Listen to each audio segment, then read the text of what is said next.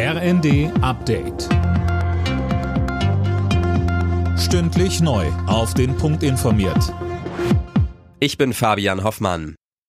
Im Tarifstreit im öffentlichen Dienst haben sich Arbeitgeber und Gewerkschaften geeinigt. Die Beschäftigten bekommen erstmal 3000 Euro Inflationsprämie. Ab November nächsten Jahres steigen die Gehälter dann um 200 Euro monatlich. Ab Februar 2025 nochmal um 5,5 Prozent.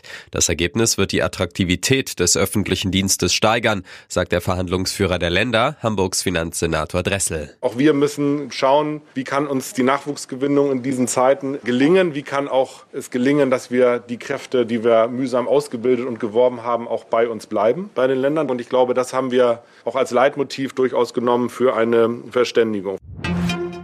Jetzt kurz vor Weihnachten schlägt Gesundheitsminister Lauterbach in Sachen Corona Alarm. Er warnt in der Bild am Sonntag vor einer massiven Krankheitswelle und ruft die Menschen in Deutschland dazu auf, vorsichtig zu sein. Lauterbach rät zu einer Impfung gegen Corona und die Grippe sowie zum Maskentragen in Bus und Bahn. Außerdem sollte man, wenn möglich, lieber im Homeoffice arbeiten und nochmal einen Corona-Test machen, bevor man ältere oder kranke Menschen trifft. Der Minister sagt, Corona bleibt gefährlich. Eine vermiedene Infektion ist wie ein zusätzliches Weihnachtsgeschenk.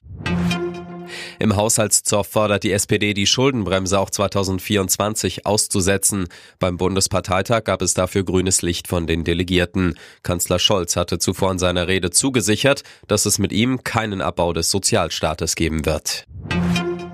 Mehr Angebot auf der Schiene soll es sein mit dem Winterfahrplan der Bahn, der ab heute gilt. Unter anderem fahren mehr Züge zwischen Berlin und NRW. Allerdings sind die Tickets jetzt auch im Schnitt 4,9 Prozent teurer. Als Grund nennt die Bahn gestiegene Kosten.